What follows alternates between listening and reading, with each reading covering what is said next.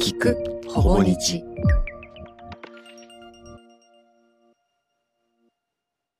水野圭也と岸田奈美のラブ相談。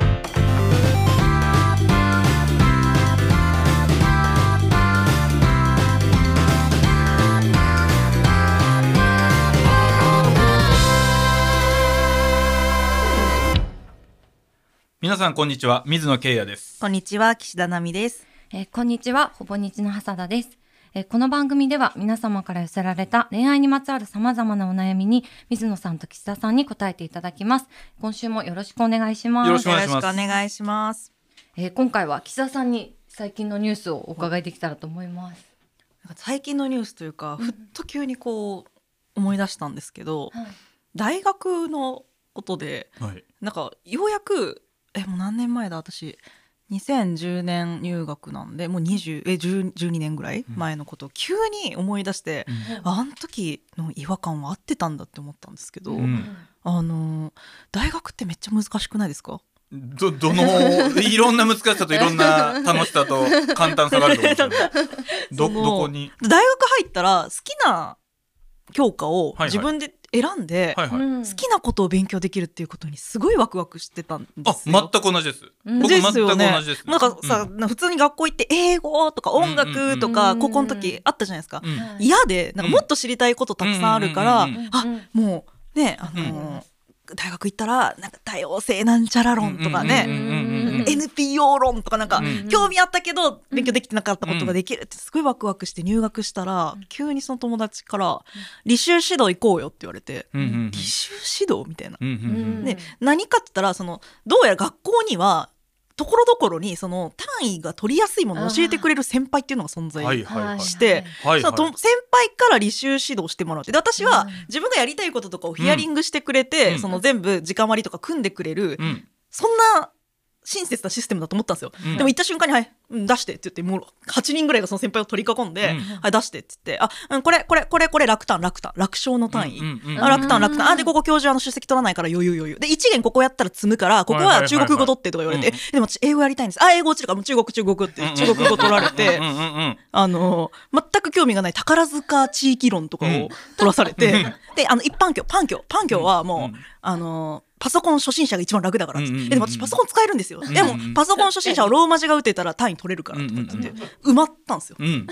で嫌だと思ってこんなの、うん私の勉強じゃない、うん。学費払ってんだしと思って、うんうん自分でその好きな授業を組んでみたんですよね、うん。でそしたらもうめちゃくちゃ難しいわ。そもそも授業の移動ができなかったりとかして、うんうん。大学っつうのはその今まではさ勉強をして、なんていうの先生の話聞いて、うん。うん真面目に受けてれば大丈夫っていう話だったじゃない、急に大学に行った瞬間にそのなんか履修指導っていう謎の、どこの教科書にも書いてない言葉が出てきて、うんそので先輩から歴代のなんかその攻略方法を聞くみたいな、うんうんうんうんでぼっちじゃなくてその、ちゃんとノートとかを手分けして集めて、テスト前に徒党を組んでうん。やるっていう、そのコミュニケーション能力が急に求められて、うんなんだこの難しいシステムはっていうのをいやー。すごい違和感があったんですよ。いやこれは僕ね本当に奇遇というか、はい。全く同じですあった。おかしいよね。僕この同じこと考えた人初めて会いました。本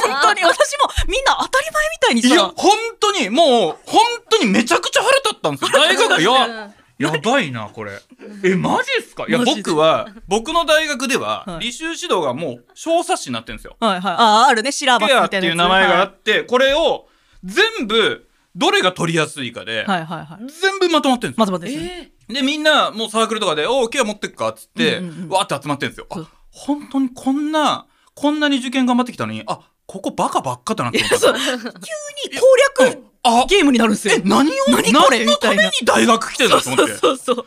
アホじゃんと思って。あ、マジでこ、あ、こいつらマジでやべえなと思って、うんごめん、あの自分で、俺勉強するために来たから、あの、本当に興味のある、あるやつだけ取りますって言って、本当に誰も友達がいないけど、興味のあるやつで埋めたんですよい。や、わかるわかる。私ももうイスラム哲学とか取った取った。もうね、そうそう、僕は経済人類学とか、あと人口論、なんかね、本当僕が興味あるやつをうん全部揃えて、うんで、僕はこっから合ってるかどうかわかんないですよ。僕、あの、大学受験をめちゃくちゃ怒りながらやってたんですよ。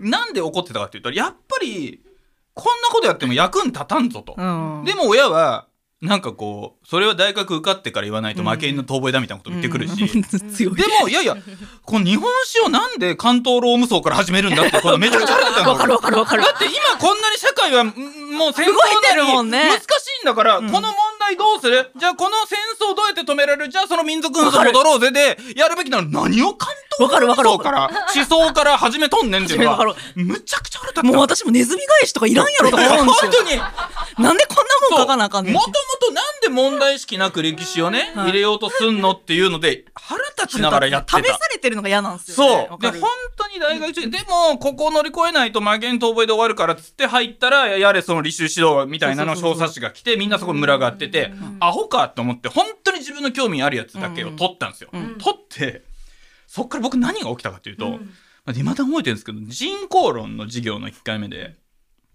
人口がどう分布してるかっていう、今日な説明したんですよ。はい。で授業終わって「あのすいません」と「あの僕あのこの授業を受けててすごい疑問があるんですけどななぜこの人口の分布をやらなきゃいけないのか。これ例えば地球上で ごめんなさいちょっとね受験の時僕浪人してたんですけど、はい。ほぼ人と喋ってないんであかなり痛いやつになってます。その1年を通して。喋る人がいないからね。うん。培成されてもう培養されて痛いやつ。でその最初の授業ですいませんあの先生と、うん。なぜ人口の分布を今僕がやるやらなきゃいけないなこれ例えば地球宇宙あち地球上の人間が増えすぎてる、うん。人口問題あるじゃあこれを減らすべき。だから今この分布をやってるのか、はもしくは日本は少子化でもっとやんなきゃいけない。人口増えない。だからこれをやってるのか、うんなぜやってるんですかって言ったら、いやもうなんかうーんちょっと君は向いてないかもねみたいなこと言われて。えー、みたいな。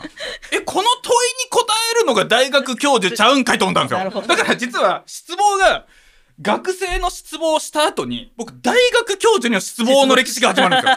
でこのテンションで全員に行くんですよ。哲学のこのテンションで行くとやっぱりこいつうるせえこいつ痛いやつだってなってそんなことよりもっと哲学のこと勉強してこいみたいなこと言うんですいや僕は哲学の以前なぜ哲学を今やるべきなのかの話をしたいんだみたいな全然噛み合わなくて。あもう兄弟をろくろしてやめる人じゃないですか完全に。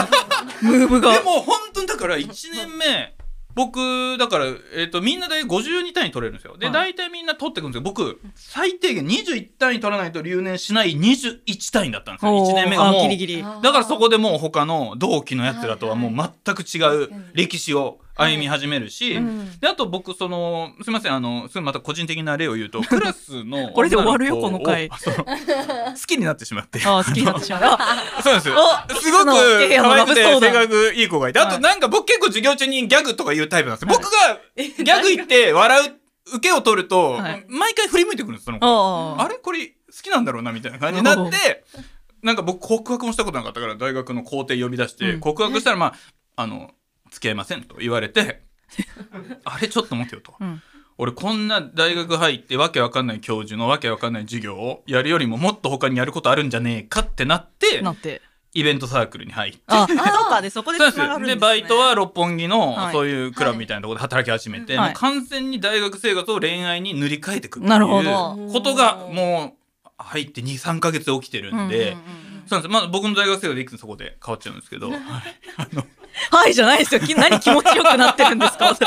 私の問題提起にそうついて。本当にそれが難しいねっていうのはすごくわかるし。やべえ。変わったんすか？この大学いやわかんない。何が言いたかったかっていうとね、うん。その私は急にさそのコミュニケーションだから、うんうんうんだから勉強大学で勉強するということよりも、うんうんうん実は大切なのは、うん。その要領とうん。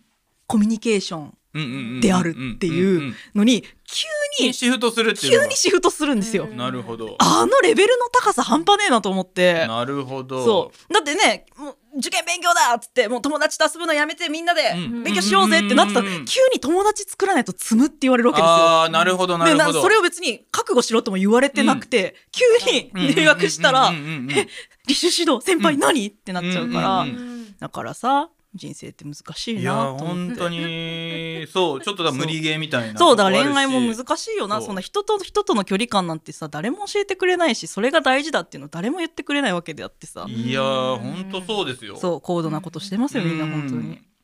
はい。恋愛はなんかだからもっと本当に僕ラブ理論を書いた時は本当義務教育に恋愛入れろって言って、うん。うん。まあ半分逆なんですけど、うん。半分本気でなんでこんな大事なことを人は教えないんだと、確かに。で僕が恋愛マニュアル本を読んでたらなんで後ろ指を指してくるんだ あいつマニュアル本読んでるよって。いやいやいやいや。万葉集読んでんのと一緒ですよね。もっと言えば関東ローム層からやってるお前らに言われたくねえよっていう。ネズミ返しを書いてるお前らにネズミ言われたくね返しやってるお前らに言われたくないよと。確かに。歴史の教科書に書くべきですよね、いや恋愛は。本当そうです。それがなんかわかんない。太田道外の外の字が書けてないから点低いとかもう何をやっとんねん恋愛マニュアル読めよっていう、来週もまたはい、お会いしましょう。そうですね。はい。恋愛の大事さはねもう今、めったに喋んないリーダーから 台本を指さされて早く戻れと。初めてじゃないですか。はい。はい、リーダー行きがましょう。早速、はい、はい。3つ目のラブ相談をご紹介します。えー花火さんよりいただきました。えー完全テレワークで仕事をしているシングルマザーです。中学生の息子は不登校でずっと家にいます。息子は週3で塾へ通い、塾代は私の母が負担してくれています。結婚前提でお付き合いし始めたパートナーは、そのことを気にして自信がなくて踏み切れないとのこと。え付き合ってもうすぐ5年になります。3人でよく遊びに行きます。普通の家庭に憧れていますが、今の状況が辛くて0か100かしか頭に浮かばなくなっています。考え方を変えたり、気持ちを切り替えたりするにはどうすればよいでしょうか？アドバイスはなかなか聞けない性格です。それでも厚かましくも、水野さんと岸田さんの回答を楽しみにしています。というお便りいただきました。なるほど。いや僕は最近この子育てをすごい追われてるんで子育てに。いろいろこう考えさせられるうん。話も人から聞いたりするんですけど、うん。まずこの不登校の方、でもこのか息子さん塾に塾行ってるんですよね。週三も偉いよ、うんすごくいや素晴らしいことで、うん。でなんかいろんな今この方は多分日々めちゃくちゃ忙しいと思うんですよ、うん。息子のこともあり仕事もやりねテレワークでやっててストレスもたまると思うんですよね。うん。でこのいや実は僕あの先週あの妻がコロナうん。になりまして、はい。でこれがめちゃくちゃ大変でコロナになってしかもそのホテルみたいなとこも行けないんですよ。うちになんか0歳児がいるとなんか0歳児の子がコロナになった場合一緒に入れるけど、うん。その子になってない場合は自宅療養でお願いしますみたいな、だからその一室も完全にトイレもそこあのもう誰も行かないようにして、で6歳3歳0歳を朝から晩まで24時間、まあ、5日ぐらい見てるわけですよ。めちゃくちゃ大変でこれ本当これはほん頭おかしくなるぐらい大変なんですけど、うん。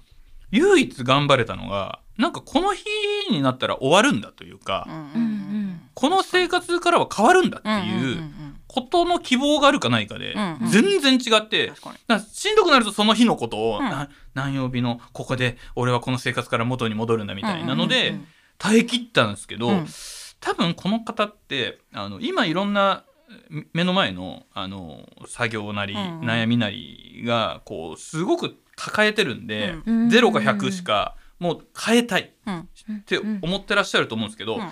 必ず変化していくってことですよね。例えば中学生の息子さんで高校になった時に、うん。例えばネットの高校に行き出すとか普通の高校行き出すとかまたもしくは行かなかったとしても必ず変化していくと、うん。でこのパートナーの方も変化していくと思うんですよ、うん3人でよく遊びに行くと。これすごいいい関係じゃないですか、なかなかないですよなかねなかない。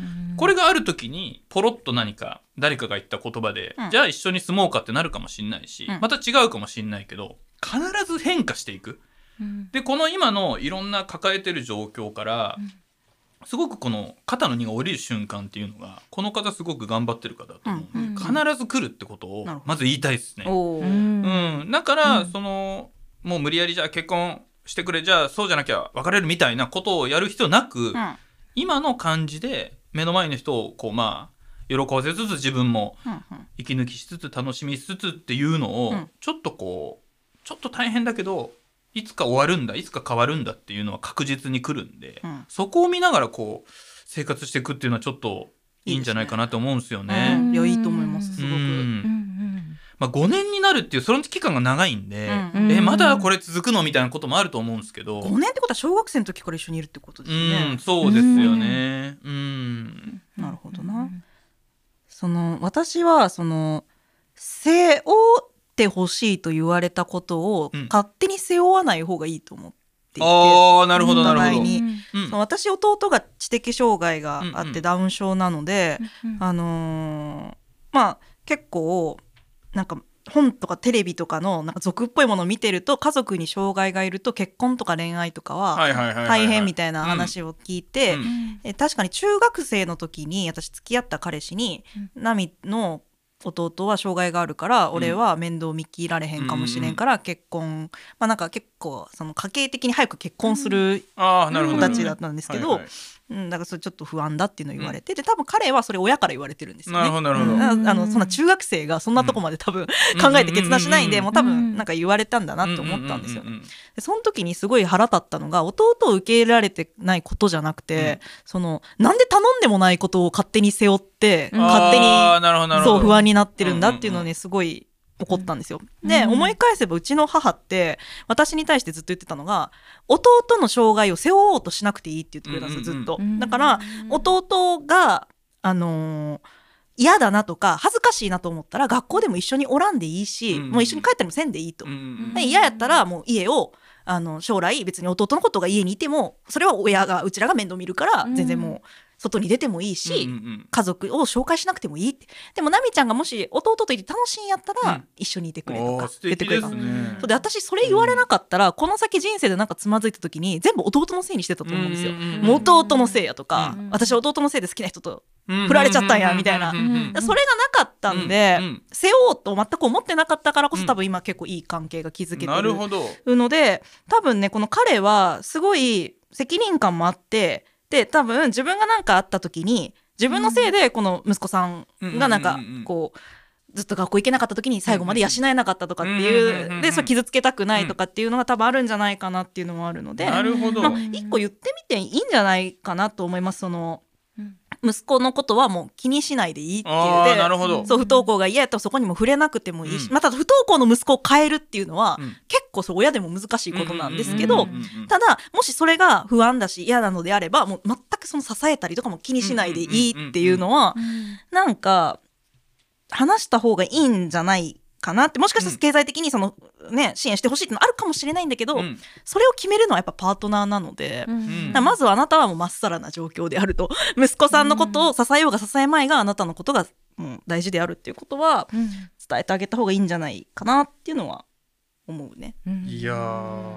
めっちゃ真面目な話。いやいやいやめちゃくちゃ素晴らしい。もう、うん。はいちょっと今もううるっときました僕、うん。本当に。うん、うん。本当前回のあのいろんな話がなければゴー トラウマの話がなければ 下手したら泣いてたかもしれないぐらい、うん。うん。もうあの反動でやっぱ徳を積もうとしちゃうんです、自分の中の綺麗な部分が出たがってるんですよ。でもね本当にね本当に今の言葉はね偽りがなかったですね。その本当にそう。もう今の徳もいや今の徳発言は照れ隠しだなって思うぐらい めちゃめちゃ透き通ったもう言葉でしたよ。うん。うん。素晴らしかったな。で、う。ん。あと私のその振られた彼氏も、うん。そのやっぱ障害者っていうのに会ったことがないからうん。多分嫌な想像ばっか膨らんでたと思って勝手に引き受けちゃってたっていうのがあると思うんですけど、うんだ不登校っていうのもねもしかしたらそのイメージと違うかも。私不登校ってむちゃくちゃ勇気がいることだと思うんですよ、うん学校行きたくないって言うって、うん。めっちゃ勇気がいるじゃないですか。このまま学校行くうんともう心が壊れちゃったりとかする前に自分でも行きたくないっていう、うん。でも行きたくないってことは学校で何言われてるか分かんないとかっていう、うん。そういう怖さとかも戦っていかないといけないんで、うん。そう。だから、うん。いやーでも本当そうですね、うん。なんかこう表面的な例えば結婚っていうことも、うん。なんかこの表面的な情報というか概念で捉えちゃってるからそう抱え込まなきゃいけないっていうふうそうにそう思ったりするけれど、うん。いろんな形があるし、うん。実際始まったらまた違うし、うん。そうなんかすごくこう逆に支えたくなることもあるだろうし、うん。本当になんか、そうそうだからその表面的ななんかこう偏見というかそういうのを一回外すという意味でも、そうそうなんかこう、うんう。ん、全然抱え込まなくていいよっていうのはすごい素晴らしい言葉ですよね。3人とも人生はもうそれぞれのものですからね、うんうんうんうんはい、ありがとうございます。続いてはい2通目のラブ相談をご紹介します。えー女性さん大好きさんよりいただきました。えーご相談したいのは今の恋人に対するモヤモヤのアプローチ方法についてです。えーとても大好きで尊敬できる彼同棲し始めて3ヶ月になりますがお互い仕事が忙しく多少家のことがおざなりになるのは理解できるのですが水道は流しっぱなし電気はつけっぱなしで何度言ってもなかなか治りません仕事の後、くたくたになった状態そういうものを日常的に見つけると、小さなことなのにだんだん積み重なって大きな怒りへと変わってしまいます。相手に不満を伝えるとき、その人自身を決めつけたり、習慣を否定する言い方はしないように心がけているのですが、何回も同じことをされて、怒りも募り、言い方も少しきつくなってしまいます。相手を傷つけずに伝えたいけれど、大事なことは分かってほしい。どのように伝えればよいのでしょうか？どっち派？どっち派？いやーね、えー。これはね、わかるって感じなんですよ。これどっち陣営？どっち陣営？どっちにこれはね、いやー僕は、はい。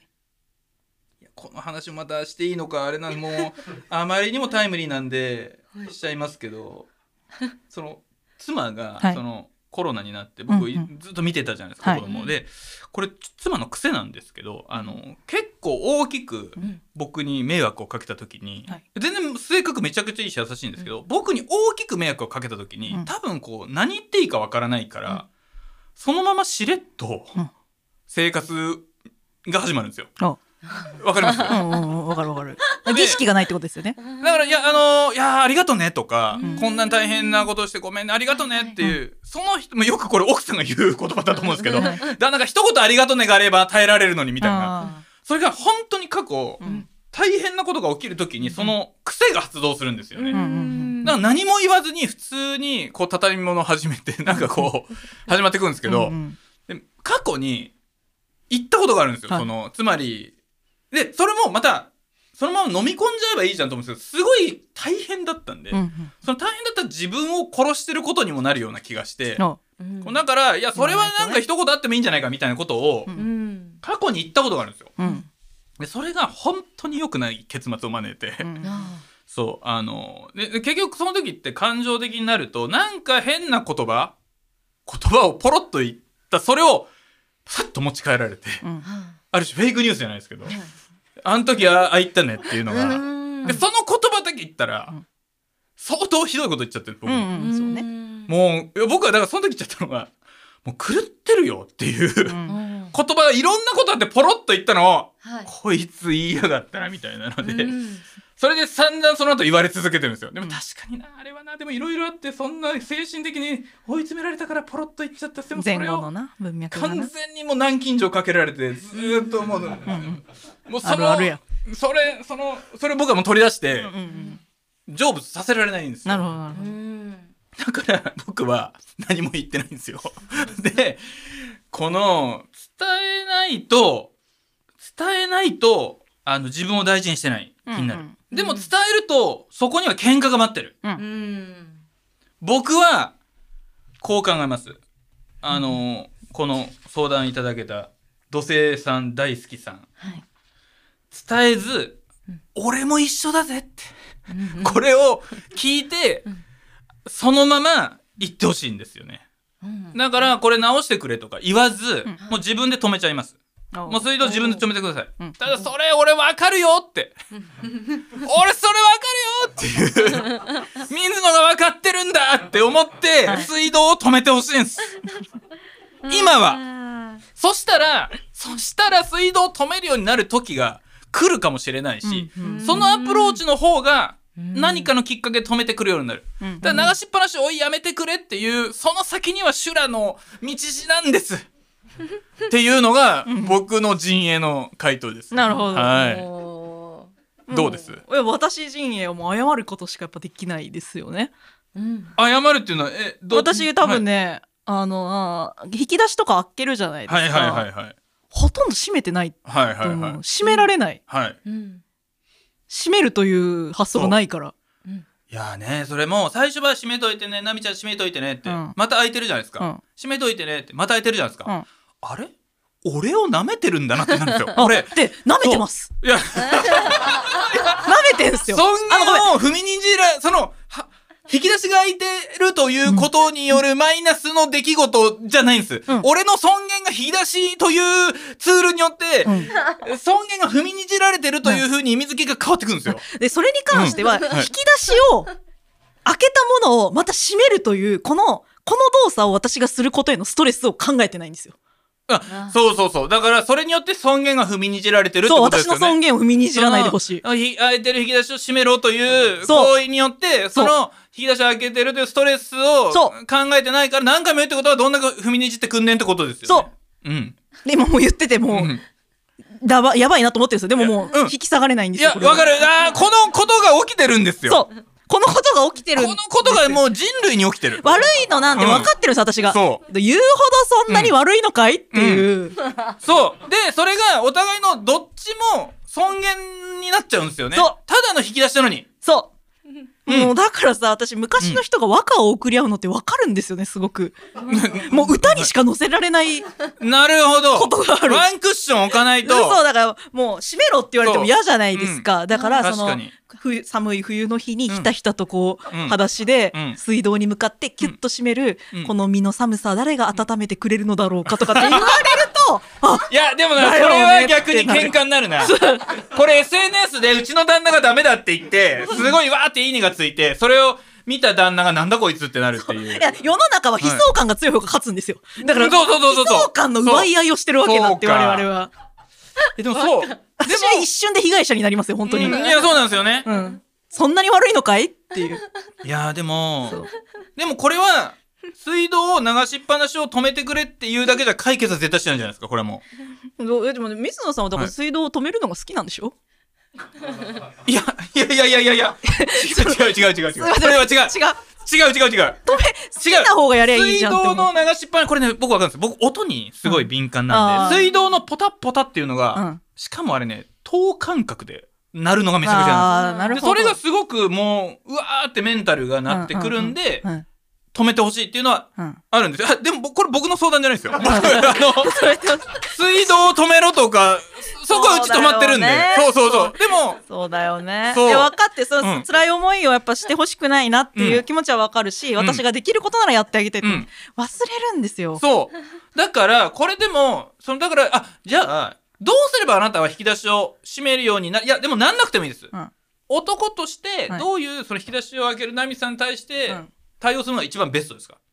引き出し開けるよ。閉め続けること？でもちょっと待ってください。これ言わせていただいて、はい閉め続けるということによって僕の尊厳も奪われていく。そしたら、うんデコとボコである我々のボコ部分がどんどんかけてなるほどなるほどデコをちゃんとカチってできなくなるかもしれない。開けっぱなしは嫌。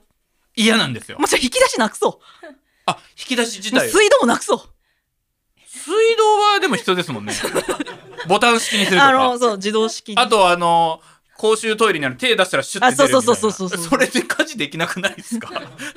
本当に。どうしたらいいんですか、うん本当もうずっとえでも絶対もう閉められないですか？それは。なんかがあったら閉めれるってことえ、てかもう意識がないから。あーそ、の、何？例えば何？これでもまた妖怪の話になってきますよね。妖怪が開けてるんだっていう。そうそうそう。だから 歯磨いた後に、うん。めちゃくちゃ疲れてる時歯磨くじゃないですか。歯磨いた後に、うん。舌を10回右回しで回すみたいなことをやれって言われて、2年間3年間続けられます？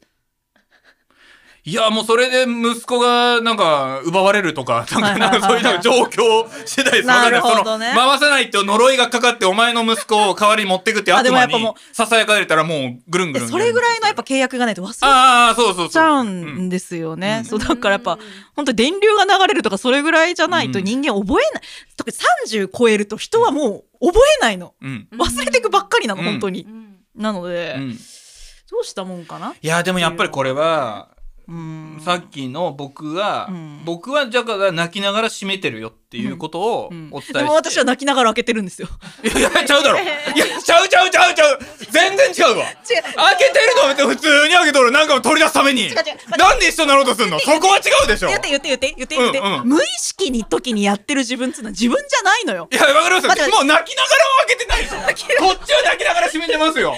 やだっつって、あんだけやめてっつって開いてるから、もう泣きながらもうなんで分かってんだっってでもしょうがない。俺が折れるしかないんだってやってんのに。なんで私は開けるだけで怒られなきゃいけないんだって思いながら。怒んないって。怒んないって話してるじゃんもう。俺怒んなくて泣きながら閉めるから。自分のことじゃないと思ってんのよ。だから酔っ払ってる時はいはいはになんか人になんか言った時に、はいはいはい。あんた酔っ払ってる時にあれ言われたんだよとかさ、うさっきのさ水野さんが言っちゃいけないこと言っちゃってそこだけ切り取られはいはいはいはいでもその時のことごめんって思うけどそれって言っちゃった自分ってある種自分じゃなかったじゃないですか本当のはいはい。いや本当そう。妖怪に言わされてま妖怪じゃないですか。そう、にん。なんか妖怪が取り付いてる時の自分をいくら反省しても人間って多分本当に反省はできないんですよ。自覚がないから。なるほど。だから無意識に開けてる、うん。しまってることを、うん後から言われても、うん。なんかかわいそうになってくる自分が、うんうんうんうんうんなんかうん。うん私のせいじゃないこれなんかうん妖怪がやってんのになみたいな感じになるから、いやーほんとそうっすね。あと、うんだから人間の脳みその癖として、うん。水道を流しっぱなしにしてることが、うん。やっぱ自分の尊厳を踏みにじられてるというふうに、うん。脳は解釈をどんどん深めていくんですけど、うんうんあくまで水道の蛇口ごときなんだっていう、うんとこに立ち返るというか立ち返る。ちゃんと水道の蛇口なんだっていう意識、もうある種のメタ認知ですよ、うん。もう。うん。でこれをもう一回取り戻して、ね、長どうやって？そうあの どうやって？蛇口なんですよ。だもう蛇口である蛇口にそんなに振り回されてるんだ俺たちはっていう。引き出し開けるってことに振り回されてる自分に気づく、ね気づく、うんそう。でこれはある種の錯誤というか、うん。錯覚なんで一回そこに戻る。でもみんなそれで悩んでるし、うん。で水野に関しては流しながら今は言わずに締めてます。うん、それをやりながら、うんいつか締めてくれる日を待つ。もしくはすごい機嫌のいい時にチラッと、うん。今だったら絶対怒んないなって時にうん。チラッと言うとか。なるほどね、うん。だから人生は蛇口を閉めることであるってこと、違う。明確に違う。聞いてました俺の熱弁。この熱の声。違う違うそれじゃないって言ってたんです。蛇口をししああこっち側がってことですか？いやもう人生っていうのは、だから言いたいのは蛇口を閉めさすことではないってことですはい。蛇口を相手に閉めさせる、はい。引き出しを閉じさせることが全てになっちゃってはダメであるとすることではないと。だから蛇口を閉めるってことはそんなに大事じゃないことだから、うん。とりあえず今は我々が泣きながらキュッとね。キュッとね、カロリーにしたら1カロリーいくかどうかじゃないですうん、か、100日続けば100キロカロリーですけど。だからもう そんな考え方してたらこの子たちは離婚しちゃいますよ。離婚じゃない。付き合う同棲してるから。別れたうん。らいやダメですよ。ちょっとダメダメダメダだっメてもうさその部屋の綺麗さの基準とかってさ絶対に合わせた方がいいって言うじゃないですか、変わんないから乗りさ越えてほしいな乗り越えてほしい。いるのかな？超綺麗好きとさもうお部屋が一緒になった結果どうなったかみたいな、う幸せって人いるのかな？いやーい一組はいると思いますよい日本るに。どうやってやってんのか知りたいですねそのサンプルを。いやー。だって泥仕合だもんもう今これ。お互いのお気持ちのぶつけ合い。そう。私と水野さんどっちがかわいそうかの奪い合いですよこれは。でもそうか。そうなのか。いや最後やっぱりね子供なんすよ。お折れるっていうことをうん。明確に大義をうん。俺に与えてくれるのは、うん。なんでこれ泣きながら蛇口を閉めるんだっていうことを、うん。何のためにやるんだ？お前何のためにやるんだって言ったらやっぱり子供がいるってことは一個。あもう一人のね。そうこの子らががいて確実にここで喧嘩してることがマイナスになるっていうことで最後の最後、そこが助けてくれてるのかもしんないって今思いました、ね、なるほどね。でもじゃあ子供がいない場合、うん。完全にガチとガチのがっぷり4つのぶつかり合いであれば、うん。死ぬまでやる？どっちかですよね、未来を取るのかこの怒りを取るのか。だから引き出しで別れるカップルもいるんですよ。許せないから。何のためにの未来に意識が飛ばせないから。じゃあ何のためにこの引き出しを閉めるの？泣きながら、何のために？うん。夢はあるのかそこにってことですよまあでも私 そう水野さんに怒られて、そう違う違う違う違う。違う。そのテンションでね。そのテンションで怒らいやそう。確かに僕も。怒ってんなっていやいや確かにな。なんか自分の家のことになってたんですいません口調が悪くなってたそこは。いいですいいですいいです。いいんです。あの私もなんか怒られないと分かんなかったからすみません、はいありがとうございます。その怒怒られて、やっぱ最初私は言い返したじゃないですか、はいはいはいはい。やっぱ本能なんですよこれ防衛本能。自分は悪くないって言いたい、うん。でも今想像してもう冬の寒い日に、うん。ななんかちょっと寒いな起きちゃったな、トイレ行こうかなって言った時に、もう水野さんが実はもう背中を丸めて、台所で、うん。もうボロッボロに泣きながら蛇口をキュッて閉じてるのを見た時に、うんもしかしたら変わるかもしれない。そう。でそれを歌にしたらいいんじゃないですかね。確かに。だから蛇口を閉めなきゃいけないぞ、うん。私は足詰めたをで季語入れて閉めるんじゃなくてこれが流れる音はやぐもこれをう水道か涙かみたいな。あなたが閉めていた時のこのキッチンですごいし朝泊まってたら幸せだとかなんかこのそれこそ未来に未来に。夢を託して未来の話をポジティブにうん。していくってことじゃないですかね。確かにでもそれが今だと皮肉になっちゃうんでそうね。ちょっと自分でまず止める。うんで次の段階はこれを止めててくれたらなんて私たちもさらに幸せになれるんだよねっていう2段階2ステップでいく。でそれも最後は本当に和歌。手紙を使う手もあるかもしれない、確かにね。でもその時に絶対に、うんうんいやこのね寒い中湿めてる私の手のかじかんだこのしかも手も荒れてきて、うんうん。これを分かるのかっていう方向じゃなく怒りをぶつけちゃダメだとね。ダメで分かってもらおうとしたらダメなんだね。そのキュッて閉まるあの音が聞こえた時みたいな。だねね、あなたの寝息も止めてしまいそうで。その蛇口を閉めるときに、うんあなたの息の根も止めてしまいそうな 自分が怖くなり取りつかれてます今。ちょくちょく。本当にまとめようとしてなんかね、なんか闇の方に引っ張られてる気がしますけどこの話題。ありがとうございます。以上ラブ相談のお時間でした。終わりですか？以上お時間でした。今週もたくさんのお便りありがとうございました。え恋愛にまつわるお悩み相談、感想は引き続き募集しております。ほぼ日のラブ相談のページよりご投稿ください。はいそれではまた来週ラブ相談でお会いしましょう水野ケアでした岸田奈美でした。さよなら。